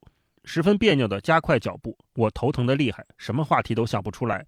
为了显得自然一些，或是为了代替言语，我在散步时牵起阿丽莎的手，她也任凭我牵着。心情激动，加上走路走得气喘吁吁，在尴尬的沉默下，血气涌上了我们的脸颊。我听到了太阳穴跳得厉害，而阿丽莎的脸色也红得不自然。才过了一会儿，我们就觉得潮乎乎的手握在一起太难受了，于是松开了，两只手凄凉地垂落下去。我们走得太急，比姨妈的车还早到路口许久。姨妈走了另一条路，为了给我们留足聊天的时间，开得很慢。我们坐在路堤上，浑身是汗。忽然一阵凉风吹来，我们打了个寒战，赶紧又站起来去迎姨妈的车子。最糟糕的还是可怜的姨妈，她操心过了头，确信我们一定说了很多话，想询问订婚的事儿。阿丽莎再也忍不住了，眼中满含泪水，推说是头疼欲裂。回程的一路就在沉默中结束了。啊，这一段。你看，前面两个人是那么的如胶似漆，说我随着你的信去了那这儿，去了这儿，去了法国的这儿，去了法国的那儿，去跟你一起游玩，我永远跟你在一起。但是你看这个环境描写也很有趣，天气炎热，散步在海岸暴晒，就是他们俩终于曝光了，终于在这个无处遁形的现实中相遇了。对，毫无魅力可言，树枝光秃秃的，没有任何遮阴的地方。这个遮阴其实就是想象。一直在给自己附加的美好，那些都去掉了，都打破了。然后姨妈这个角色也很有趣。其实姨妈给我们的是咱们的视角，是读者的视角，是普通人吃瓜的视角。说，哎，这两个孩子挺好的，赶紧在一起吧。说露出了姨母笑，姨母笑就是这种笑啊，对吧？那姨妈就是想给你们这些小年轻创造时间嘛。我车开的慢一点，你们好好聊，好好说。嗯，其实带入的就是我们观众的在看他们感情时候的状态，就是快，你们俩赶紧。快好好好好说说，好久没见了。可是殊不知这两个人无话可说，我头疼的厉害，什么话题都想不想不出来。为了显得自然一些，或是为了代替言语，我才牵起阿丽莎的手。我只是为了缓解尴尬，我去牵手，并没有说两个人走在路上很自然的把手拉起来，或者说我很想跟你拉着手，我跟你拉着手，对，不是这样的。而且这个牵手还带来一个副作用，就是两个人都觉得潮乎乎的手握在一起太难受，于是松开了。在想象中，我们的牵手永远不可能是潮乎乎的，永远是温暖的，永远是那种热情洋溢的，是吧？是。现实中，只能是凄凉的垂落下去。啊，这一段写的真是太好了，就是所有的网恋见光死的瞬间，可能都能找到这个 对位的地方。就是你可能跟一个对象异地恋了很久，说好久没见了，或者一个假期没见了，一个学期没见了，终于又见到了之后，你要绞尽脑汁，不知道说什么。对，太真实了。这这个是一百年、二百年都没变的事儿。是是是是是是的，是的。嗯嗯嗯。好，我们再来一轮吧。好，超哥。整个这个小说的故事最精华的部分，在我看来，就是这个男主在女主去世之后，突然收到了一封，呃，一一本他女主写的日记。我觉得这个日记就充满了这个这本书其实真正值得我们探讨的地方。就是他很多就是人的自我和欲望和那个规就或者和道德之间那种拉扯纠缠，以及最后可能阿丽莎的一些顿悟吧。我来分享最后的结尾是这样的：十月十六日，杰罗姆，我要让你知道什么是完美的欢乐。今天早晨我翻肠倒我翻肠倒肚大吐了一阵，立刻感到身子虚弱极了，一时间或许就要死去，但其实不然。开头我通身都极其平静，继而一种惶恐不安的情绪袭上心头，使我的肉体和灵魂都颤抖起来，就好像猛然醒悟，一下子悟透了自己的一生。我仿佛第一次注意到，我那间房间光秃的四壁惨不忍睹。我害怕了。现在我还在写，就是要自我安慰，保持镇定。主啊，但愿我至死也不会说出一句大逆不道的话。我还能起床，我跪下来，像个孩子似的。现在我想死去，速速死去，别等到我又明白过来自己孤单一人。就我分享这个结尾，嗯，我觉得这个结尾非常有深意。就这其实其就是这里边有一个细节，他说我突然间醒悟过来，发现我一个人待的房间家就是空空荡荡，什么都没有。他说的这个空空荡荡的房间是最后阿丽莎去了一个类似于疗养院的地方。他他其实很有钱，他就拿了好多钱来到疗养院，想在这儿结束自己的一生。他刚进疗养院这个房间的时候，觉得哇，这个房间什么都没有，好整洁，好漂亮呀。结果最后到生命的尽头的时候，他突然觉得说哇，这个这个房间居然什么都没有，我孤身一人。我觉得这可能就是。在讲说他整个一生的生命的变化，他的感悟的变化。他觉得那个房间空空荡的房间很很美好。我我理解他可能一个是不是在指涉我理想中的那个爱情，就那种纯粹的我们探讨那种在观念里边的极度纯洁的那种头脑中的爱情的这个概念。嗯，这个就是不掺杂任何杂质的，像这个房间一样什么都没有，这是一种。然后另一方面，我觉得。他可能也在想自己的人生，就是他一直在说我要我要进入那个窄门，这这个意向我们最后再讨论。就说我要把所有的幸福也好，所有的欲望也好，所有的这些快乐的东西都摒除掉，我才能。进窄门才能够得永生，对他可能是在探讨这个。当最后回过一生的时候，这个结局重要来临的时候，他其实在犹豫，他其实已经在退却了，他可能在怀疑自己这种把我什么都不要的人生到底是不是好，是不是真正的幸福？空荡荡的房子。对对对对对，孤身一人，我什么都没有，爱的人也没有，亲亲朋好友都没有，我什么都没有。我说这可能就是就是这个记得通过这个故事跟我们来探讨的。我一直觉得这个故事可能在探讨说，我们到底是应该活在一种观念里边，嗯，比如说我们的观念里边到底什么是有意义的人生，到底是有价值的人生。还有一种活法就是我按照我感觉来，我来感受到当下的幸福，和这个人在一起，我尊重这种感觉，因为这个感觉让我觉得是爱，它是两种道路。那阿里莎可能就选了第一条，我头脑中。构建了一个我完美的对爱情的描画，所以我拿着我现实的经历来对照，他觉得哦，你看我们俩在一起的一个感觉不完美了，这个手潮乎乎的，这不是爱情，他就否定掉了，他要把这些翻过去了。到最后，我觉得他可能。你大家可以，我觉得每个人有自己的理解，到底是他觉得屈服于我是我不要那个观念，我还是应该活到自己的感觉当下。到底他选择了哪条路，他觉得哪条路正确的？我觉得是个开放的结局，咱们每个人都可以从当中收获到不同的答案。嗯。没错，没错，嗯，呃，超哥刚刚分享的这段，记得在这本书的最后写到阿丽莎的日记，然后最后杰罗姆拿到了他读他的日记的这一段，也是记得自己认为在《窄门》这本书里面写的非常成功的部分。他觉得他在这本书里面对对话的描写和阿丽莎的书信和日记，都是他认为自己写的最好的部分，倾注了巨大的感情，把最美好的东西表达出来了啊。那我也想分享，就是最后，呃，阿丽莎的日记里面，他，呃。他分布在几天去讲述说他自己心里面为什么会有这些纠结和矛盾纠缠在一起，我们可能会从这些叙述当中获得一些理解。比如说，如果没有进步空间，无论多幸福，也不是我想要的状态。我想象的天堂之乐，并非富利于上帝的混沌状态，而是无限接近再接近的状态，永无止境。如果我不怕玩弄字眼的话，可以说一切没有上升性的快乐，我都不屑一顾。啊，你看这个就是他阐述他自己对真正自己对对纯洁的那个所谓的爱情到底是一个什么样的理解，就是没有上升性的欢乐都不屑一顾。我一定要从这个爱情当中感觉到我自己在不断的上升，不断的在靠近我的那个信仰，靠近我的那个上帝。我不能够沉沦，我不能够有堕落的感觉，我不能让自己不能够享受，是我不能让自己沉沉浸在说我跟他之间的感情，我们两个很幸福，我很快乐啊，我这种欢愉是非常实在的。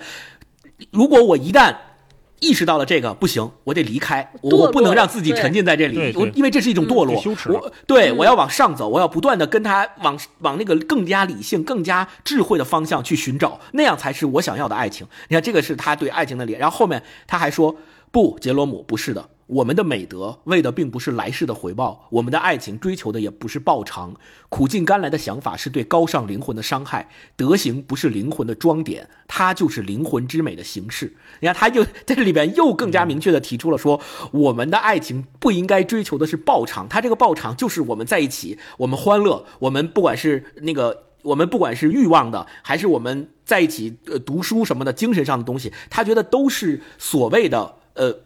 他觉得都是所谓的不值得追求的报偿。我们应该追求的东西是高尚的德行。这个德行不是对我们灵魂的装点，它就本身就是灵魂之美。也就是说，我对爱情的憧憬和追求，其实是在追求一种德行上的完满。这种德行上的完满，扣的是什么？扣的是之前他从他妈妈那儿得来的一种反向的东西。就因为他觉得他妈妈的爱情，他妈妈对待爱情的方式和对爱情的理解是不符合德行的概念的。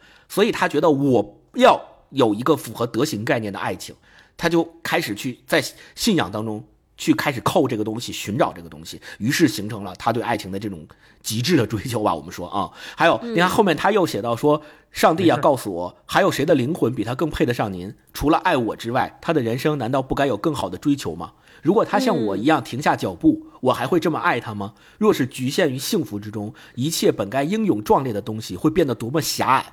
他开始甚至于不用这种他自己对爱。爱情的理解和信仰要求自己了，他开始要求对方了。他说：“如果你如果因为我杰罗姆停止了对信仰和上帝的追求，停止了对永恒挚爱的追求，那是不是我的问题？我成了挡在他跟上帝之间的障碍？我不应该成为这样的障碍。那如果我成为这种障碍了，我宁愿。”不要跟他的爱情，我愿意让他继续往上走，我愿意让他继续进步。这个其实非常像我们的现代爱情观里面的那叫什么？就是我跟你分手了，我很舍不得你，但是只要你能幸福，怎么都行，对吧？就是我希望爱叫做放手嘛。对，有一种爱叫做放手，我放手了，你。过得比我更好，你过得比我更幸福，我就更幸福，我就可以，哪怕这个分手让我非常痛苦，我也愿意。最好的爱是成全嘛？对，这这个就有点像这个感受了吧？有点有点连接起来了。对，还有他对这个窄门的理解，在这一段里面就是特别好的表示了。他说：“主啊，我们朝你走去。”杰罗姆和我肩并着肩，相依为命，像两个沿着生命长河前进的朝圣者。有时，一个人对另一个说道：“如果你累了，就靠着我吧，兄弟。”另一个答道：“只要清楚你在我身边就够了。”然而，并不是这样。主啊，你引导我们走的路是一条窄路，窄到容不下两个人并行。你看，这个时候他就已经对爱情的观点，就是我觉得简直发生了一个非常大的翻转。这个翻转就是他认为，作为两个朝圣者共同去追求永恒之爱的朝圣者，但是那个终点竟然是不允许两个人一起达到的。对，而是只允许一个人走，它窄到只允许一个人进那个门，这也就意味着说，最终的结局一定是 bad ending，因为他在他的心目当中对这个永恒之爱的设想就已经是一个 bad ending 的结局了。不管两个人当中最后谁能够走进这个窄门，都是孤身一人，都不是在爱情道路上的两个人。这个其实就是最终这个故事整个悲剧，呃，到最后。我觉得最大的原因就是他，他在他的设想当中已经把这件事情设想成一个只有一个人能到达那个地方的目的地了。对对对，是的，是的，嗯，大老师，嗯大老师来一段，最后好，我分享一个，可以引出我们下一个话题，就关于窄门的讨论啊。这个窄门第一次正式出现，就是在，呃，他在小礼拜堂里面听到沃迪埃牧师在布道，嗯，这块这么说的。什么是窄门呢？他说那天早晨小礼拜堂的人不多，在布道时，沃迪埃牧师显然有意引用了基督的这句话：“你们要努力进窄门。”我的座位在阿里莎后面，与他隔着几个位子，只看到他的侧脸。我目不转睛地望着他，甚至到了忘我的境地。那些狂热的话语，仿佛并非我自己听到的，而是由他传递给我的。舅舅坐在我母亲的身边哭泣。舅舅哭泣是因为他老婆跟别人私奔走了哈。对，嗯嗯。牧师先将一整节念一遍。你们要努力进窄门，因为宽门和阔路引向沉沦，进去的人很多；然而窄门和狭道却通向永生，只有少数人能找到。接着，他分段阐明主题。首先谈到阔路，我恍恍惚惚，仿佛处于梦中，又看到舅妈的卧室里，她躺在那里笑，那个俊俏的军官也在笑着。嬉笑和欢乐的情绪化为伤害和侮辱，变成罪恶而可憎的炫耀。进去的人很多，沃迪埃牧师接着说，然后做阐述。我看到一大群盛装打扮的人，他们嬉笑打闹着向前走去，排成长长的队列。我不能也无法跻身其间。若与他们同行，每一步都会让我与阿里莎渐行渐远。他这里面说，我看到的一大群盛装打扮的人，就像游行一样往前，在欢愉的走，走向欢愉，那就是大众的心态嘛，就是宽门阔路的状态。但是他知道阿里莎是在追求窄门的。如果我走向了那个欢愉的追求，我也会远离阿里莎远去。对，牧师重新回到这一节的开头，于是我看到那扇应该努力进入的窄门，我深陷幻梦之中，在梦里，那门仿佛成了一台闸机，我竭尽全力才能进入。虽然进去的过程异常痛苦，但这苦痛中也有天福将近的滋味。继而，这扇门又化为阿丽莎的房门。为了进去，我极小缩小身形，将一切私心杂念都排出体外。沃迪埃牧师继续说道：“窄门和狭道却通向永生。在我的想象中，一切苦行和悲痛的尽头还有另一种欢乐。我的灵魂对它渴求已久，它更纯粹、更神秘，也更纯洁高尚，犹如一首尖锐又柔情的小提琴曲。”犹如一团冲天的烈焰，将我和阿丽莎的心燃烧殆尽。我们两人身穿着启示录中所描绘的白衣，手牵着手，朝同一个目标前行。啊，分享这一段，这其实就引出了我们接下来要讨论的话题，就是到底什么是窄门啊？我们如果以宗教的圣经里面的这些呃文本来看的话。当然就是如沃迪，天堂当然就是如沃迪埃牧师所说的啊，就是你要抛弃那些常人所寻求的欢愉。但是更宽泛的说呢，窄门还可以怎么理解呢？嗯嗯，我在看整部小说的时候，我会觉得阿丽莎是一个处于在逐渐，我们说收窄也是逐渐在封闭自我的过程。你看她与杰罗姆之间的交流，最开始是两个人，就是刚开始。阿丽莎在哭泣，就是她母亲在偷情的时候，阿丽莎在哭泣。杰罗姆去到她房间里面，就直接就吻了她。那是一次非常亲密的接触，在那一刻，杰罗姆下定决心，我要守护她一辈子。这是最开始，但是随着这个亲吻的开始，他们俩的距离也开始越来越疏远。包括记得在处理这本小说的时候，你看最开始是与杰罗姆在对话，慢慢的不对话了，开始写信，我要跟你产生身体上的切割分离，就我不见你了。拒绝见面，然后慢慢的，只能从朱丽叶特的，就是从从他妹妹的信里面才能知道阿丽莎的近况。就是信我也不给你写了，我是通过别人的口径来散散出我对你的想法，我也不直接跟你说这些事情了。对，最后阿丽莎留下来的是日记。对，这个日记他都不是写给别人了，他是日记是写给自己的。他在自己写给自己的这些文字中写下了自己的情感，最后还有一很多的摘抄。就最后，他连自我也抛除掉了。所以，阿丽莎整个在与杰罗姆产生感情的连接中，从身体上的接触到身体上的分离，再到写写给杰罗姆写信，再到写给别人写信，让杰罗姆知道他的状态，再到不写信了，开始写日记。写日记，从描述自我的感受，再到抛除自我，把那些伟大的诗人的诗句写在里面，然后作为自己情感的表达。他好像在越来越收窄自我的存在。这也是一种嗯在文学上处理的状态。就是如果我带入杰罗姆的视角的话，我发现这个人他确实是越来越封闭的。对，我不知道你们对窄门这个意象是怎么看的啊，超哥？嗯，窄门里边可能在基督教里边，窄门我我说的不准啊，我大概意思是不是就是意味着通向天堂的路？对我我看他这里边描述的就是，但是因为我们知道天堂，呃，然后这个呃呃基督教里边讲，我们每个人都是带着原罪来的，所以你如何通过？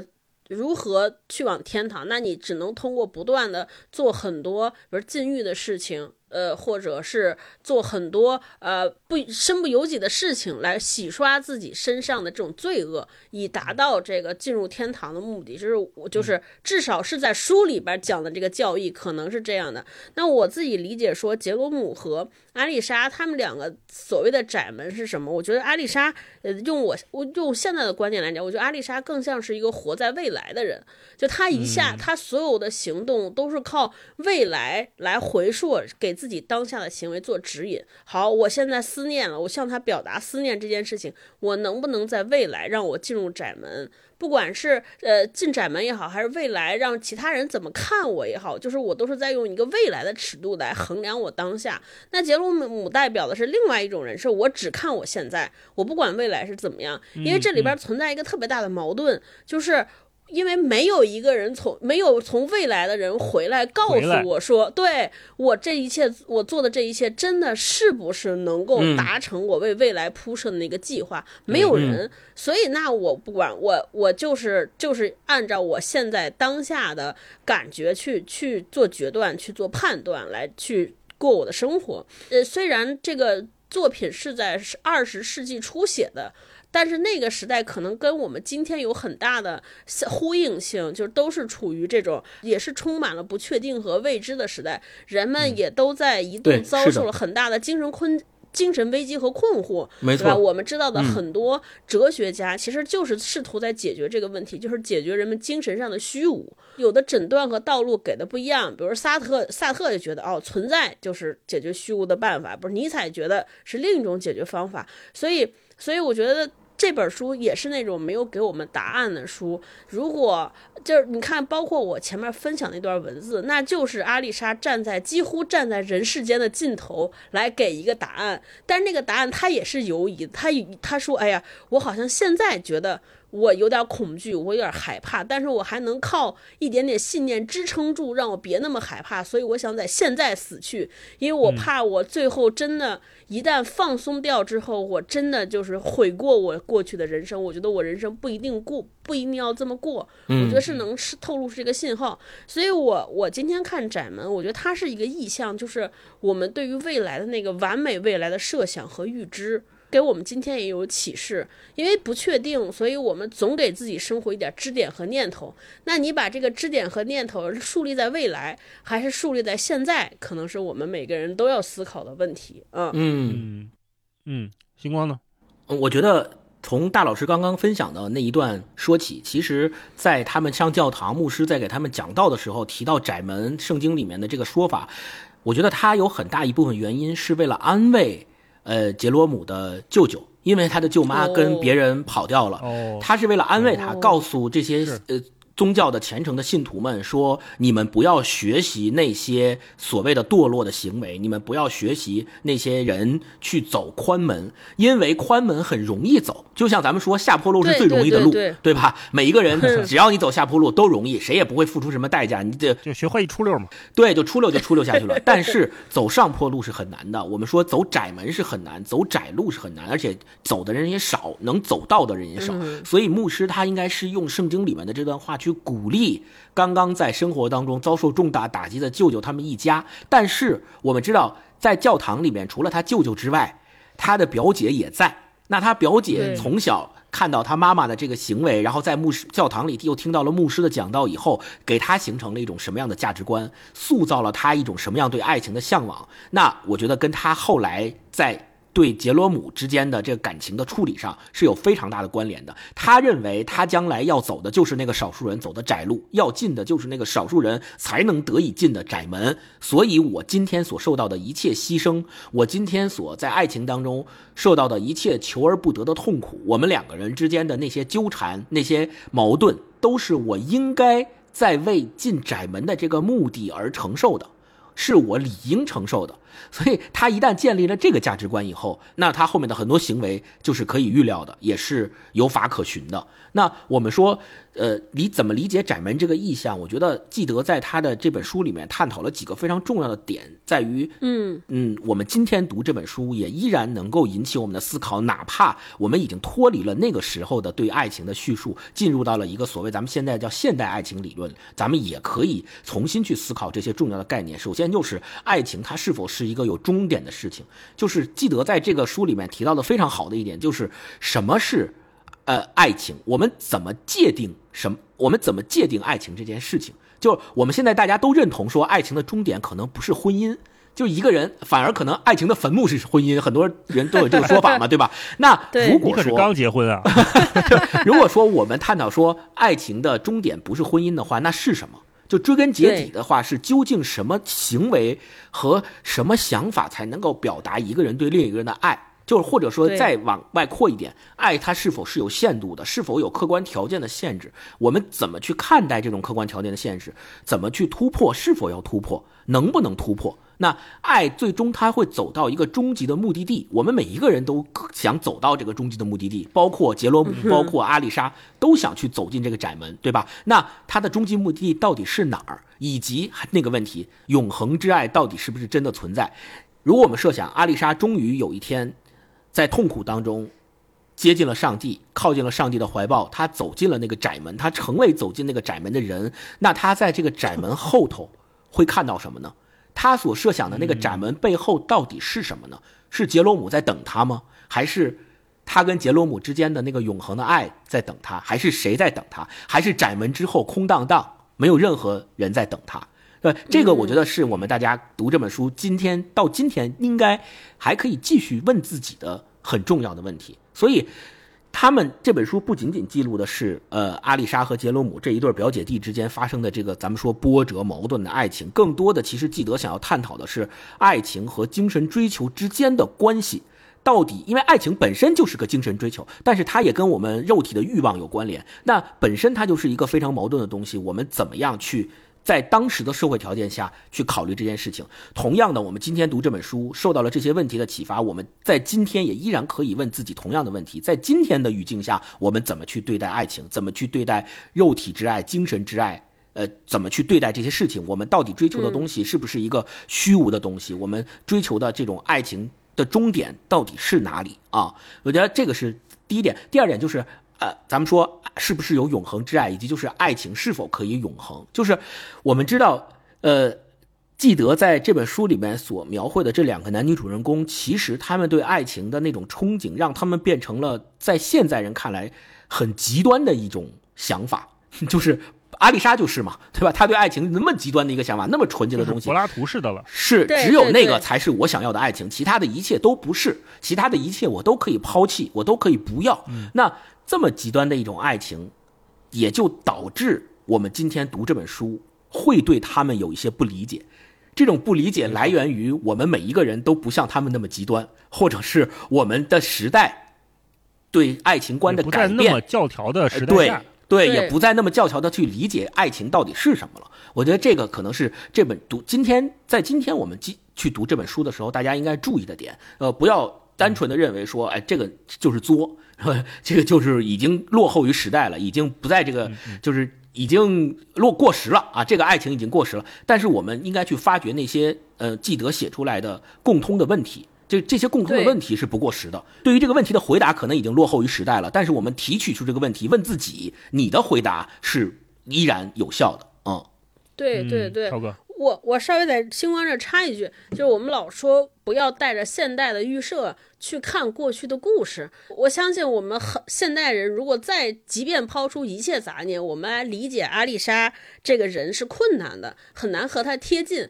然后我我给大家提供一个办法，大家看好不好使？我我是想到这个办法，我才觉得哦，那一刻我是理解阿丽莎的。就大家想象，假如你特别喜欢一个偶像，观念上说我要和他结婚，这个世界就是完美的、完完整的。你在观念里边在想我和他恋爱，这是美好。你再想想，假如一旦结了婚之后，你们将面对什么？柴米油盐酱醋茶是不是能不能吃在一块儿？他的工作那么忙，老回不回，老能不能回来？因此，就是当你们之间头脑中那个爱情变成实际的柴米油盐酱醋茶生活的时候，你心中的男神或者女神就有可能变成了一个一钱不值的人。你甚至都开始悔。开始悔过，说我当时对他那些爱是不是值得？哦，这个人原来就是这样啊，这么差。对我觉得这这其实就是从这个角度，我们就知道说，所谓叫精神中的爱恋，不是说那么天然、那么理想的，它真的是有存在的道理的。有些人，我们就就如果用另一个尺度来回答，比如说，如果我们用。爱的时间和爱的长度来比量，我们现代人的爱情和阿丽莎头脑中观念的爱情到底哪个更好？显然我们是输了的，因为我们现在拥有多少特别多少爱情？一说啊，我们是在一起了，结了婚之后，我们就难免的从爱情走向了亲情，对吧？说时间长了变成左手摸右手，但是在在男主人公心中，那个女主人公永远都是白月光。这个他们的爱情永远都是完美的，所以我觉得从这个视角也能够理解说，到底哪样的爱情是好的，到底什么才是真正的爱？我觉得它不是那么容易分辨和那么容易探讨清楚的事儿。我再给大家提供一个理解这本书的视角吧，或者叫思想资源，就是我们文化有限前面我们跟毛书记串台一起读过的那本《爱的艺术》，那本《爱的艺术》，它的背景是什么呢？弗洛姆他是一九五六年的时候写出的这本《爱的艺术》。我们看一九五六年这个时间啊，我们再看窄门，窄门是一九零九年写的。那其实我们可以说，在二十世纪前半，啊，在二十世纪前半叶，就是呃，记得在窄门里面所写到的那些矛盾纠结，对爱情、对信仰。整个的这些呃困惑，其实不仅仅是他个人的困惑，不是偶发困惑，也不是只有他自己经历了这些，一定是在那个社会条件下，最起码在欧洲的那个社会环境当中，那些呃知识分子也好，还有普通的大众也好，一定都或多或少的对这个事情提出过自己的困惑，一定都或多或少的遇到过一样的问题，所以到一九五六年的时候，弗洛姆才从一个哲学家。才从圣经，他本身以前也学过圣经，我们都知道。但他从才从这个里面，通过学者的身份提出了他对所谓爱的艺术的理论。他认为爱应该是什么？你看他最后在《爱的艺术》里面，他提到了说。爱应该是人和人之间的创造力，而不是感情，对吧？那如果我们设想一下，弗洛姆这本书如果更早的出现，并且被阿丽莎看到了的话，那我们是不是说，这个弗洛姆的理论，这个创造力，爱爱是人与人之间的创造力，它会帮助艾丽莎走出？这段困惑呢，或者说是不是在某种程度上可以回答艾丽莎的困惑和杰罗姆的困惑，使他们两个人最终不是一个 bad ending，而可能是一个我们看到的一个好的结局，对吧？那对，其实这个，呃，我说这个的原因，也正是因为我们知道在那个时候。社会上的很多学者和知识分子，他们都在探讨这件事情。他们知道这个事情在社会当中确确实实造成了很多人的困惑，于是他们用各种方式去把它表现出来。比如纪德写了这样一本小说，然后那个弗洛姆他通过学者的方式，他写了《爱的艺术》这样一本书啊。所以我觉得这个也是一个读这本书大家可以带着的视角。嗯，对，嗯，好，大老师呢？大老师怎么看窄门这个意象？刚才听你俩说还挺启发我的，我觉得就是。我们之前老提那句话嘛，不要盲目拔高历史进程。对，看完这本书，我觉得有了后半句话，也不必苛刻的批判当时当地人的选择。嗯，是的，是的。我们一方面是看到大时代是那样的，然后我们也能，我们其实应该是尽量的去理解这个人他当时为什么会做出这样的选择，他背后的原因到底是什么。那个许志强老师对纪德有一篇介绍的文章里面，他主要谈《地梁》那本书哈，但是他提出了一个新的角度，就是关于新享乐主义的讨论。对，那这个新享乐主义，其实刚才超哥也提到了，就是一方面阿丽莎代表的是那种呃禁欲社会的某种代言，那杰罗姆他是有一种新观念裹挟下的，就是他是希望能活在当下的，但是因为他对阿丽莎的。呃，追求非常的，他对阿丽莎的爱那么的深刻，所以他不得不向阿丽莎靠近，但是最终并没有得到一个我们传统意义上觉得的是好的结局。在这个过程里面，其实我一直在试图去搞清楚纪德的倾向到底是什么。因为我们如果是按照常规的理解的话，那杰罗姆他应该是一个更注重当下的人，他们两个应该在彼此的阵营里面顽强的死守住。嗯，对，阿丽莎可能是一个绝对的纯洁的代表，就是我要走窄门。那那个杰罗姆，他可能是一个，我就是想和你在一起，我怎么着都要和你在一起的这么一个人。对。可是，在小说里面，在窄门里面，杰罗姆并没有那么的轻易得逞吧？我们打引号说得逞，其实他是一直被阿丽莎的节奏带着走的。那么，嗯，记得表达的到底是？占比到底是多少呢？其实我一直没太搞清楚这件事情啊。就如果说纪德是对禁欲主义的一种反思的话，那他是是否应该是在批判禁欲主义？那如果是在批判的话，为什么男主角最后就是男女主角其实最后都困于了禁欲主义的那一套教条里面，对吧？我就说许志强老师提到这个新享乐主义，它背后产生的背景就是一百年前的欧洲工业化，呃，机械化。带来的新一轮的剥削和压迫，就是时代越来越快了，每个人都是螺丝钉啊，这种听起来都很很熟，非常耳熟。所以很多当时的文人、诗人、艺术家就开始反对这种机械至上，他们当时叫机械至上，那我们可能现在叫效率至上的思潮，就开始提倡体验说生命当下的重要性。刚才超哥也提了，杰罗姆其实是一个活希望能活在当下的人，最大的矛盾就是。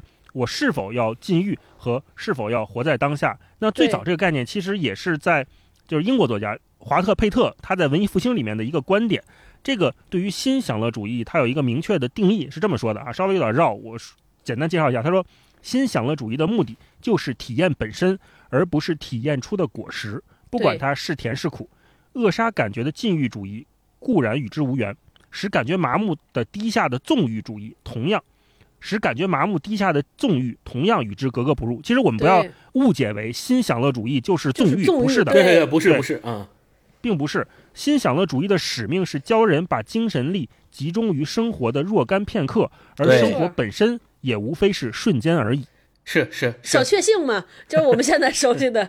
说白了，就是活在当下的意思啊。那。其实，在一百年前的记得，他也是通过了《窄门》这本书，通过杰罗姆的视角，其实在探讨我们到底是应该活在当下，还是遵循时代的大潮吧？啊，可能是提出了这么一个问题。嗯，星光。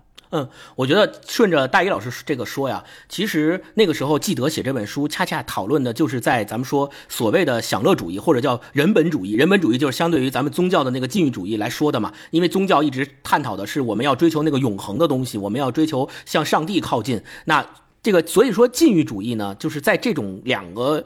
不同的思潮在互相碰撞的时代，记得写下了这本书。那同样，我们刚才前面说的，呃，弗洛姆的《爱的艺术》也是在回答这样的一个问题：我们到底应该怎么去在日常生活当中去选择？我们是遵循那个追求上帝的永恒之爱的教导，去禁禁掉自己的这些愿望，呃，禁掉自己的这些欲望，砍掉那些枝枝蔓蔓，成为一个洁纯洁的洁净的人，来到上帝面前？还是我们要？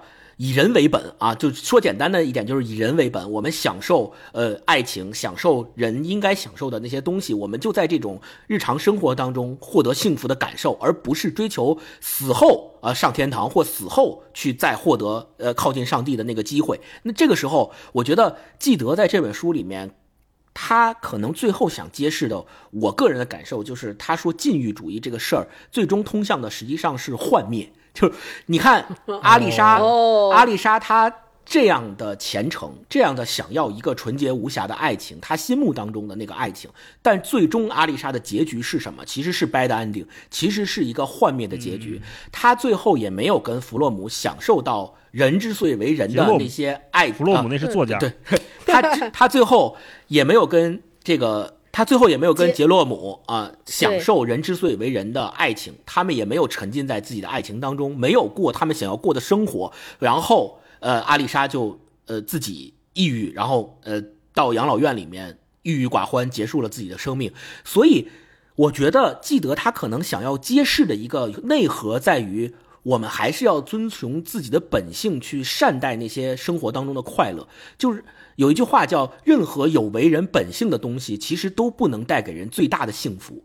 尤其是在现在这个非常撕裂的、非常不确定性的时代，我们更应该去仔细想这句话。它的真正用意所在，因为好多时候我们社会上有很多这个，不管是呃课程啊、团体啊、组织啊，他们会告诉我们说，你们要通过什么什么样的方式来获得一个永恒的幸福，来获得一个永恒的追求，这样才是可以获得幸福的。那这个时候我们就要停下来想一下，说是不是说这个东西如果它不符合我本性的东西，其实都不太能够给我们带来最大的幸福，甚至于，呃，我认为杰洛姆。甚至于，我认为基德在这里面，他体现了一个非常重要的东西，就是，呃，他通过阿丽莎的视角，不断的在说宗教，不断的在说上帝和信仰要求他怎么做。但实际上，同样是圣经，同样是上帝的话，同样是文本，圣经里面还说什么话？圣经里除了窄门的那个意思之外，他还说到说，在创世纪里面，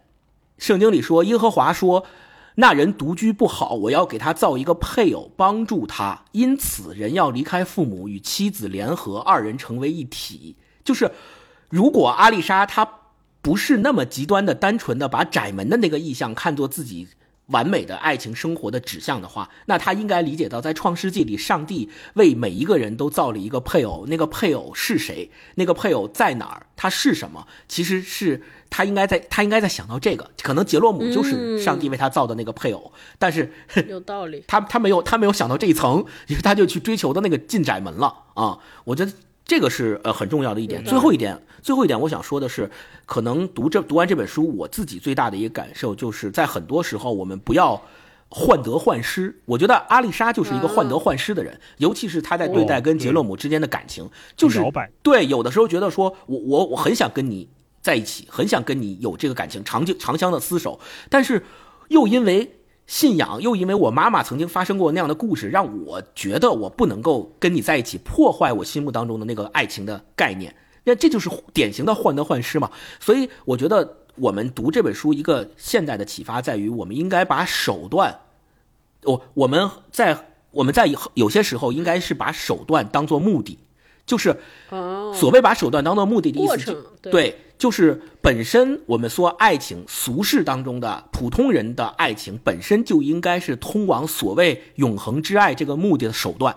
就是当你去追求所谓永恒之爱的时候，你要想到，也许。上帝为你安排的那个永恒之爱的达到永恒之爱的方法，就是让你在俗世当中跟你所爱的那个人长相厮守在一起，本身就是达到永恒之爱的一个道路。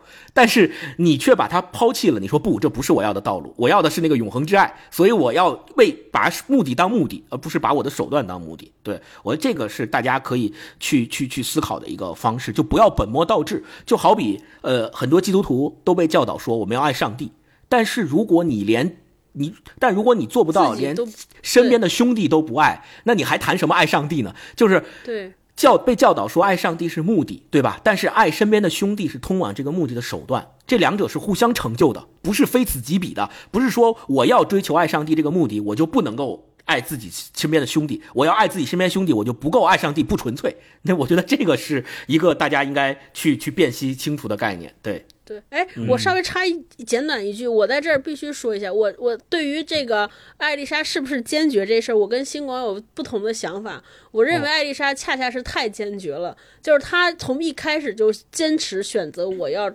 站在上帝一头，我要选择纯粹的理想，所以他一直奔着那儿去。中间出现的反复，我觉得就是人和神之间的较量，就是你我是人啊，我压制不住那个欲望，我总有自己 人的部分欲望冒头，所以他中间所有出现的反复，都是我的这个，对我就是我的那个人为人的那个部分在滋生，我摁不住，对我摁不住了，我摁不住了，我冒出来点，然后他又用非常决绝的理念头把自己压下去。我我我是这么看这个人的，嗯，我没什么倾向，我刚才我都听你们俩聊完，我觉得怎么理解都可以，这也是没错。记得这本书这么多年一直被人广泛阅读的一个理由吧？我觉得，呃，之前咱们在微博上公开选题的时候，还有朋友说呢，说他们几个朋友一起聊的这本书，好像三个人有四个观点，就是。这是好作品的，对对，是每个人对这本书的理解可能都不一样。就即便是你对阿丽莎的选择无完全无法不理解，甚至觉得这个人很讨厌，也是一种观点。但是我们可能今天呈现的是另外一种理解的方式。嗯，我们也欢迎大家在评论区给我们留言说一说啊。一是开头那个提问。关于两小无猜这个青梅竹马的文艺作品或者故事，你有没有可以在评论区给我们分享一下？如果关于这本书，你是怎么理解记得所说的窄门这个概念的？没错，我们会从评论区选出五位朋友送上国脉出品的窄门的纸质书一本啊！希望大家都能有一个活在当下的新享乐主义的人生吧。好，我们下周见。那我们今天就聊到这里，我们下期再见，拜拜拜拜拜拜。成了锁链，抛开诺言，有。